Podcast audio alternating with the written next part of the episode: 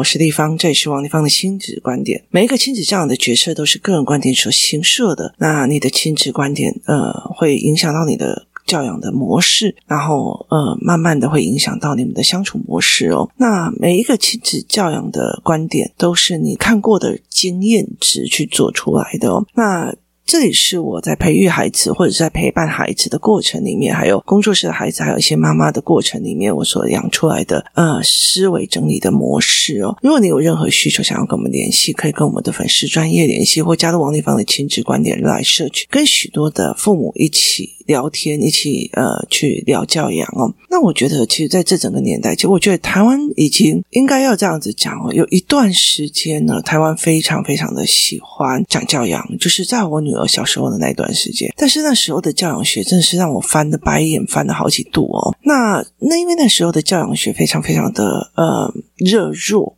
热弱的意思就是说，哦，要同理啊，要怎样啊？这样小孩会有什么心理受伤啊？什么有的没有？那那段时间非常非常的呃风行哦。其实说穿了，我也是在那个时候的红利起来的。那后来，其实我会开始一直去质疑某些事情哦。例如说，有一段时间哦，他们在讲说，其实男孩子为什么你要叫他不要哭？就是你为什么要叫他不要哭？小孩男生有情绪就要发泄出来，这一点没有错。那其实我觉得男生不需要压抑，好，他不需要压抑他的情绪。可是问题是为什么要压抑哦？所以其实很多人那段时间他就在用哭的方式。那呃，我那时候就认识的几个朋友们，那他们其实就一直觉得说，男生为什么要呃压抑他的情绪，压抑他的情绪？于是这个小孩哦，一直到了国小四年级哦，遇到了让。他一点不如意的，他就站在教室中间哭了起来哦。那后来其实呃，所有的孩子都不是很喜欢他，可是妈妈还是坚持说，为什么男生就不说能哭？那我没有说男生可以哭或不行哭，我觉得情绪是很自然的。可是在于情绪之前是什么？所以其实小孩子哦，会痛或者难过会哭，正常的，这是。三岁以前，四岁，然后语言能力开始往上的时候，我就会开始，这是想办法，还是要哭？哭是不是解决事情的一个方法？所以在工作室里面的认知教案里面，哭是不是解决事情的一个方法？它是一整套教案的，是从一些事情让孩子知道，哭不等于解决方法，然后你才可以在遇到问题的时候，是问说，你现在选择哭还是选择方法，还去做？好，所以这是第二个第二层的。那到了第三层的时候，最近我在练我的儿子是说，你要选择的是哭或者不爽。哦，他也现在不会哭了。就是你现在要选择的是解决还是吞下去？就是你要选择的是解决还是吞下去？所以在语言班里面的时候，我常会在跟他讲一件事情哦。如果你今天哦，其实我觉得说一句比较。成功的人，大部分的人都是在风头上的，就是没有那种什么事情都躲在后面内向那样子。那你还指望他成功的？就是有问题我迎上去，有事情问题解决我也迎上去，这些人才会未来有成功的可能性哦。害羞啊，不敢讲。好。现在说一句比较直的一件事情哦，如果你在做所谓的媒体，好了，同样好了，今天这样子，蔡阿嘎出来做媒体，就是 YouTuber 的时候，因为他一直在露脸，然后给人家笑也没关系，给人家骂也不。我们是人，我们不是钞票，我们也不是黄金，所以我们不可能人人都爱哦。所以，呃，例如说，我今天是新台币的一千，跟你是美金的一百块，那你看不懂价值，你还是会不一样啊。所以在这整个过程里面，别人还会有喜欢跟不喜欢。我有一次哦，这种呃贸易商的时候，然后呃我们的经理要出国去，那那时候我们帮他换了一万块的台币，就是他有拿了一万块的台币，然后一万块的美金，一万块的美金，因为我们要去做货款。你知道吗？就是要弄货款，我们要去大量下订，我们就拿一万块的美金，然后全部都放在他的包包里，因为不能拿太多美金出去嘛。那后来到时候放在他包包，结果他包包被偷了，很好笑，你知道这件事情其实让我们笑很久。他的包包被偷了，然后台币一万块不见了。美金一万块还在哦，就是你就算是人见人爱，美国人人见人爱的美金，还是有人不知道你的价值啊，就是还是有人不知道你的价值啊。那这件事情是美金的问题吗？不是嘛？是那个人的问题嘛？所以你为什么要自我否灭？他怎么都不理解我？他怎么都没有看到我的优点？我这么好，我这么厉害，他怎么没有看到我？你了解意思吗？问题本身不在美金，问题本身在那个人看不懂价值。所以在这整件事情，它其实是一件非常非常有趣的事情。这一件事情哦，其实我们笑得非常非常的久，可是现在再想起来，其实是非常有趣的。所以当你出来当一个一个 leader，然后你心想，好，那个呃，蔡尔嘎里面有一个叫大头佛的，他每天都用那个大头佛的脸放进去哦。可是所有的你看要做合作啊，又做什么事情的时候，你要想一件事情：如果要找人代言，要找人推销，要找人干，人家会找蔡雅嘎跟他老婆。为什么？因为他露脸，因为他露出了他的脸。好。所以，当他露脸的时候，他愿意敢出来讲，他愿意敢出来搞笑，他愿意敢出来做很多事情。他露脸了，所以机会会在谁身上？在他身上。那大头佛如果有一天说：“哦，为什么钱都是你赚，都不是我赚？”哈，那你去接啊！我没有人知道你面具下你是长怎样啊！所以，其实你很快会被取代。找一个身材跟你差不多的，也假装是大头佛，你也不知道。所以，其实在这整个逻辑里面，就是你后面的延伸是没有的。你顾着你的面子，后面的机会。全部都是给那愿意露脸的、有声望的、敢去承担别人批评跟称赞的那一个人身上。那所以你势必要吞下去，就是你势必要吞下去。所以其实，在教养的过程里面，我觉得非常可怕的一件事情是，没有人去做这种所谓的年纪的延伸。你小时候哦，受伤了会哭，很正常；看到蟑螂会尖叫，很正常。你七岁的时候看到一堆蟑螂。还大家集体尖叫，现在是怎样？是怎样？你们全部都是怎样？遇到事情开始尖叫吗？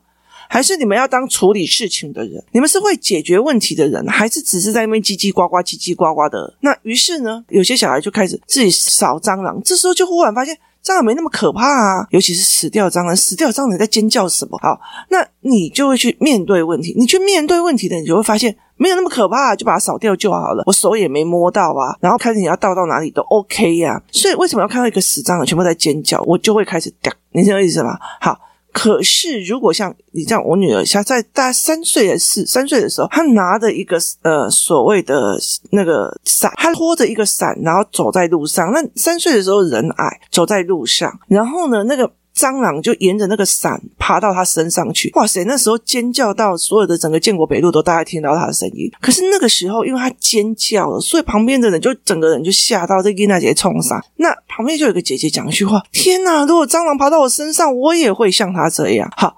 那个尖叫是处理事情还是不是处理事情？它不是处理事情，但是它是正常的。所以在小时候去告诉他，会害怕、会尖叫、会正常的。遇到这些事情会难过、会正常的。好，遇到这件事情，可是遇到这件事情是不是能解决的？当你的解决能力越来越大的时候，你不需要为了这件事情去哭嘛？就好像我我女儿的身高越来越高的时候，她的雨伞并不会在地上拖。那就不会有蟑螂从上移上啊，所以就算蟑螂一上来，你看到你就把它甩掉。好，那你的尖叫也不一定会那么高。问题在于是从头到尾都没有去面对这种困难跟困境，所以其实才会变成这个样。你要生气，解决方法还是你要尖叫？你要被情绪主管还是思维理性主管？所以这两个是不同的思维模式，就在这两个思维模式是完全不一样的哦。所以你怎么去思维这件事情？你怎么去看这件事情？它非常非常的重要哦。那在这整个事情里面，我们就还在在想另外一件事情，就是我我们还要再想另外一件事情。这思维模式是哪一个比较重要？好，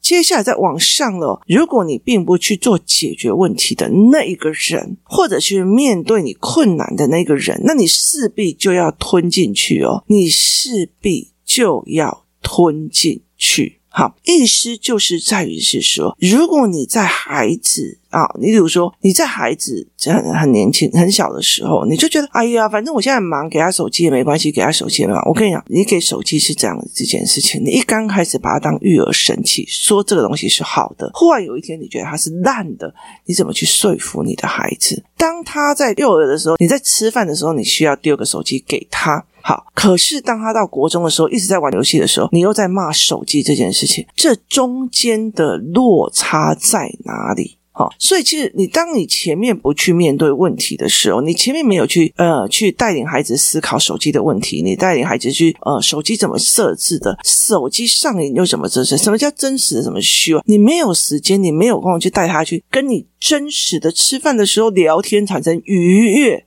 好，所以每一个人手上拿一只手机，当然的嘛，你听我说，你没有解决问题，你就要吞下去。为什么？因为当初是你不解决问题的。当初你说，这也没什么了不起，为什么要这样子？那也没什么的，那是你要吞进去的。如果你那个时候小孩要出去玩啊，可是我根本就不想要在公园里面守着，为什么要用那么晚？干嘛？有的没有。好，到最后你要为你的懒而吞进去所有当初没有做的。所以很大的一个原因，其实我在跟我的孩子在讲说，如果你不选择选择问题，那你就要吞进去这些所有的委屈。所以其实教养它是有层次的，没有人在教，没有人在教，一直到已经十几岁的，别人不理他干嘛？他觉得委屈的，就站在就站在教室中间哭。那。其实谁会理你？好，那这时候你又怪所有人都不同理你儿子。那这件事情其实是很有趣哦。为什么呢？因为你的孩子没有解决问题的人格嘛，所以其实他就只有哭。他解决问题的方式只有哭，所以他是有一个层次一直往上去的。所以其实我常常在这跟那个呃语言班的来讲，很多人就觉得哦，来上这个语言班或干嘛的时候，为什么一定要教语言？语言是怎么教？那我会去懒得练呢，老师你来练就好。美玲老师这样子哦，他上课的方式是我先教一个。活动，然后把那个语词带进去，再教第二个活动，再把语词带进去。第三个活动就是判别这个语词怎么用。接下来练是父母去练，他父母去练。那如果父母你还是觉得说啊，上课就是你上课就好，我在旁边划手机或干嘛，那你就不会知道老师在做什么，你不会知道老师在做什么，他就并不会变成你们的语言习惯跟练习习惯。那接下来这个孩子的语言没有起来的时候，那你就要练吞下去啊，就是他还是这个样子的时候，你就要练吞下去。问题是。在于去学校里面教的加法，你回来没有练，你还是不会啊。所以你在很多的过程里，就是要练吞下去。所以在很多的思维模模式里面，他有没有去建立这件事情哦？所以呃，在教养的理论里面哦，其实我常会在讲说，就是幼儿教育的这一块人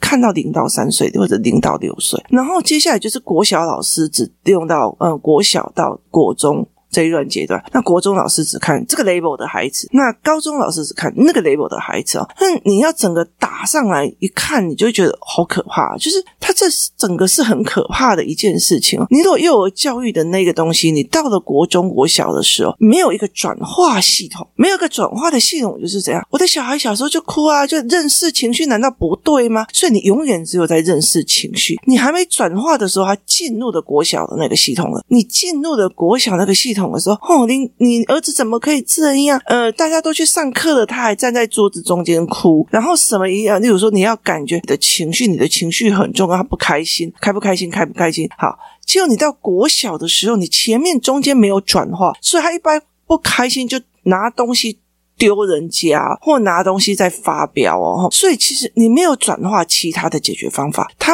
一进去到学校还是用。”幼儿的，反正不开心，开心不开心，开心不开心，这两个呃频谱光谱，所以他就会到那里就会再用了。好，等到你的国小的时候啊，你用的这种读书方法，例如说像教材课的，应该就很清楚。你这个社会科、自然科看课本以后，你就会知道它会衍生到什么样的思维教材法。这个时候你在上了国中的时候，你就会觉得，哎，怎么又不对了？好，因为没有转化效果。因为他没有转化，你就没有一个人在告诉你。因为我们所有的专家都是零到三、零到六，然后六到六到十，然后他就是这样一层一层上，他其实很难大范围、大数据的去告诉你，原来这时候该转化了，原来那时候该转化了，原来这时候该转变了。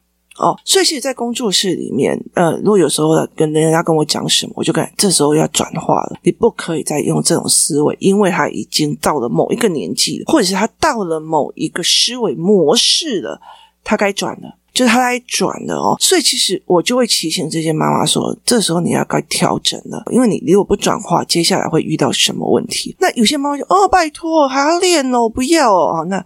没有面对问题，那就是接下来要吞下来。我觉得这是一个非常重要，就是吞下来啊！哦，那那个吞下来真的是非常非常的可怕哦。其实我觉得，呃，我一直很感谢我的角色一直在变化。我从妈妈的视角，然后变成了一个老师的视角，然后再变成一个亲子导师的视角，然后接下来我又变成一个创业者跟产品开发者的视角，然后接下来我又变成很多的。讲师的视角，在这个所谓的视角转换的过程，你必须要去打翻，然后你必须要去切换。所以呢，很大的一个原因就是你要去挑战自己。我常常会跟我的朋友在讲说，你在看一件事情的时候，你如果觉得小孩就是应该要怎样啊，读书就是应该要认真好，那你试图的去帮自己找推翻自己的方法。你就会找到了你自己的盲点，所以很多人常常问我说：“王一凡，你那时候呃是同理派的啊，你那时候很照顾小孩的心情啊，然后后来开始又转变了啊，然后你本来就是自学派的啊，后来又进去公立学校啊，然后接下来又像我现在我女儿哦，她的呃高中课程其实完全不鸟她，我要跟她讲说，你给我考最后一名我也 OK 哦，为什么？因为我已经开始。”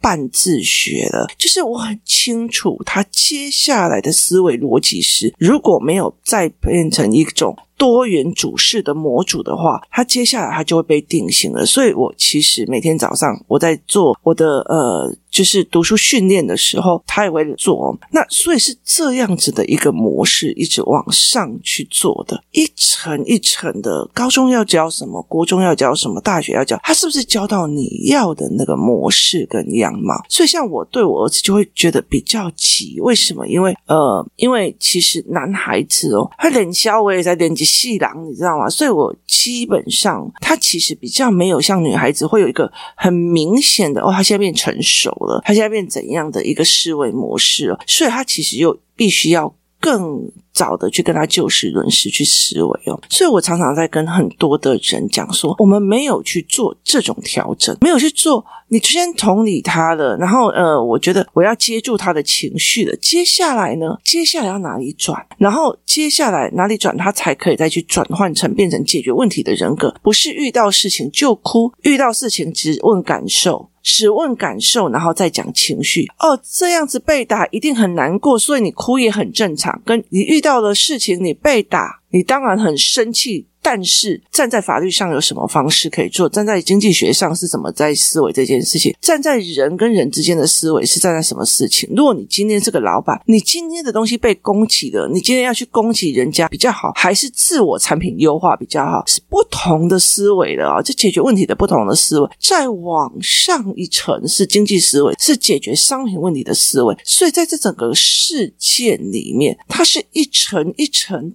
堆叠上去的，所以也就是为什么我会搞得这么的辛苦的一个原因，在于是我的小孩他是一直在长大的哦。很多的人就觉得哦，那那王一芳也不过教这个，然后他就离开了或干嘛。可是到后面，如果你觉得我只教这个，你就会停留在那个时候的论点，没有一直往上上去哦。可是这一群孩子一直在网上，他们呃在讨论观点，他们在讨论人的表情的问题，他们在讨。论一件事情里面的情绪化跟非情绪化，那我会穿插上课程哦。很大的原因是拉到一个思维模式，在看另外一个思维模式进去这里面去做思维。所以在很多的概念与思维模式里面，我们是在做这一块哦。那如果我常常会跟人讲，你常常觉得啊，小孩子不喜欢讲话又干嘛？可是我就跟我的儿子在讲说，如果你你不想去争取，那你就要练习吞下去。你就要练习吞下去。像昨天我跟我女儿，你知道，就我女儿已经长得比我高了，你知道吗？然后那个那个腿也是很大一只了，这样子。呃，所以就是大大人的样子，因为她就不怕这样子。然后我就很喜欢从她那个大腿打下去，这样子。那她就会来打我，这样我们就会开玩笑那种。那我儿子呢，也想要加入这种愉悦，你知道，他就真的去打姐姐，你知道。然后结果姐姐就这一口气把他的手从他的大腿给他拍下去。那我儿子就。整个嘴巴开的，你知道，因为他不敢哭下来。那我就说你是很想哭，但是不敢哭，然后他就他就不敢讲话这样子。我说，因为我儿子很爱哭，然后我就跟他讲说，你知道你自己的问题在哪里吗？我就说，你这个跟小朋友去惹流氓是一模一样的，就是你没有分析情势，你只是觉得。你们这样玩，我也要这样玩。你没有分清，你其实你也不过是一个还没十岁的小朋友，腿细细短短的，不像我们这样子，我们有这样子大片的肌肉跟肥肉可以让你拍。好，所以其实你误判了这个事实。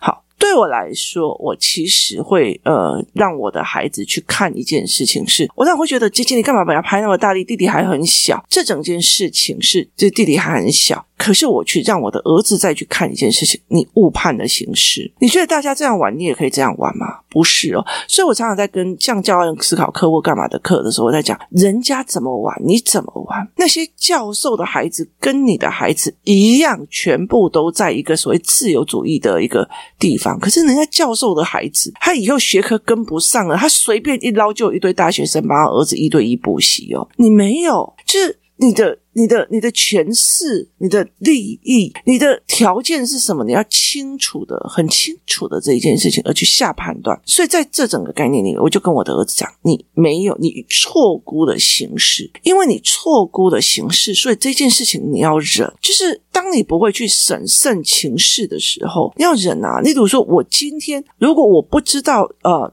原来这个世界上有变网络了，我还在守着我的干妈店。那我没有生意，我觉得我很贫穷，是不是我要忍？哦，就是这是资讯差所产生出来的。所以其实教养是一层一层一层在上去的，它并不是同一个道理吃到饱，它不是同一个道理吃到饱。所以，我其实，在很多的教育理论里面，或者是在很多的 podcast 里面，我一直在传达一个信息是：它是多元的，它是有趣的。例如说，我们会觉得，呃，人要努力，要认真。好，这人要认真，要努力哦。那我跟你讲，其实我觉得我在做命理的时候，有一个人跟我讲一句话，我的老师跟我讲一句话。我跟你讲，最认真努力的都是劳力系统的，他们努力跟认真。可是问题在于是有方法的、有思维的就不一样。所以我常常在跟他讲说，你今天好。如果你真的很努力，跟你努力错的方向是完全不一样的。如果你今天只是要当一个小老师，那你这个老师的这种，你只要把自己的能力拉好就好了。好，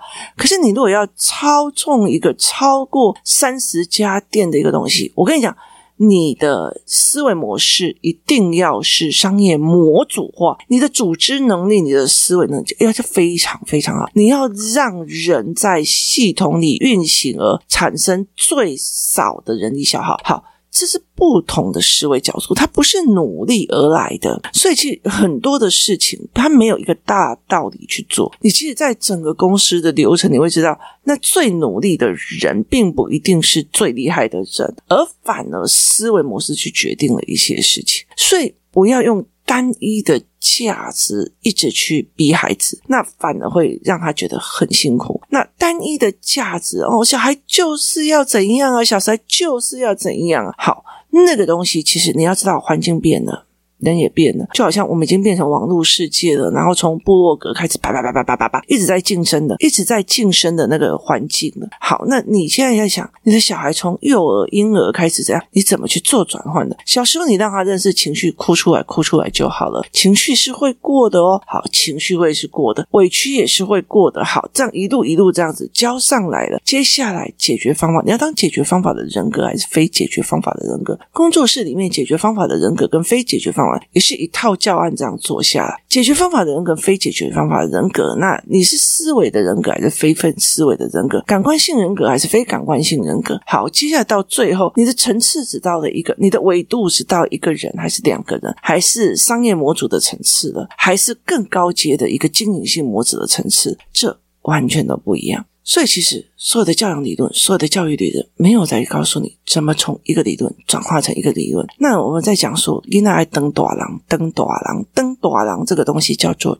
转化。转化的意思就是说，他是小孩，这个时候要教什么？接下来要转化成什么？然后又要再转化成什么？很多人告诉你，啊，小孩就是哦，要同理他，然后呢？我同理的这个人哦，原来这样是会让人家很难过的哦，原来对，这个时候是很难过的，没有错。所以你要转化成，你看同样一件事情，是不是他也很难过？因为你曾经也有这样子的经验，变成同理别人。被同理之后怎么转化同理别人？同理别人之后怎么转化？说，哎，如果我是消费者的话，我这样子的状况，我一定不会买单的。在同理你的 TA，好，在同理你说，哦，对，走楼梯很辛苦，然后电梯又呃没有办法一次容纳那么多人，所以我同理大家的困难了，我才会觉得我想要去发明所谓的电扶梯，这也是同理的转化。好，所以你让你的同理一直在同理。哎，滚去啊！呢，你看那也就干扣呢。啊，我就是哦，这么辛苦的上班回来了，你怎么没有一个热饭热菜给他？啊，我儿子哦，哎，那么辛苦的在那边用回来，你还要叫他帮小孩包尿布哦？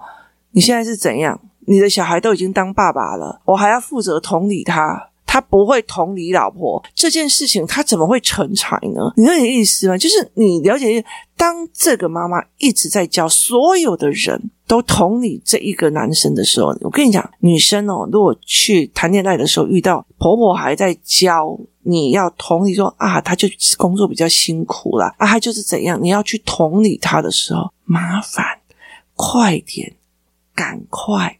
跑人了，为什么？因为他的儿子也是需要被捧着的，了解意思吗？捧着，我们要养家，肩膀就已经很辛苦了，手还要捧着一个老爷、老公主、老太太，是一件非常非常辛苦的一件事情。那不是你的事。这就是很大的一个思维，也就是在于是从同理这个角度里面，他没有转换成责任解决问题跟面对问题，跟盘面的做一件思维，就是我盘面去做解决问题的这个人格，你可以很清楚的去看到这件事情。所以当这件事情弄完了以后，所以我们才在讲说，我们其实在教婚姻的过程里面，没有教孩子怎么看人，所以我们就谈恋爱就是看命运哦。啊，这个女生会奈我，然后才后来才发现，所有事情这个女生从头到尾都。没有去承担起来，所以很多事情就用耐的就可以成了。在这种事情里面，要需要别人同理他，用他，那也没有用哦。所以有没有转化？有时候就觉得说，很大的大人也是这样哦。丽芳，你就要同理他，他就是不会嘛，你就同理他。我就会很想说，我从小到大，我也不是从头到尾就是会，我就是去面对，我就去迎上去，我就去做这件事情的。你如果他永远都要人家同理，他永远。都是弱的，从小到大还没转化吗？阿北登多了，就是这个意思。教养要转化的，没有人告诉我们，我们沿路也都是一直在摸索。其实有很多的父母，一直到了很大的时候，在亲子关系里面吃尽苦头的时候，或许你听到 这一集的 podcast，你才会理解一件事情，因为把教养放在零到三岁那一块，一直拉到最后面，你就忘。记了陪孩子转化成大人的这个模式，因为没有人告诉我们，我们没教的，社会会教他。今天谢谢大家的收听，我们明天见。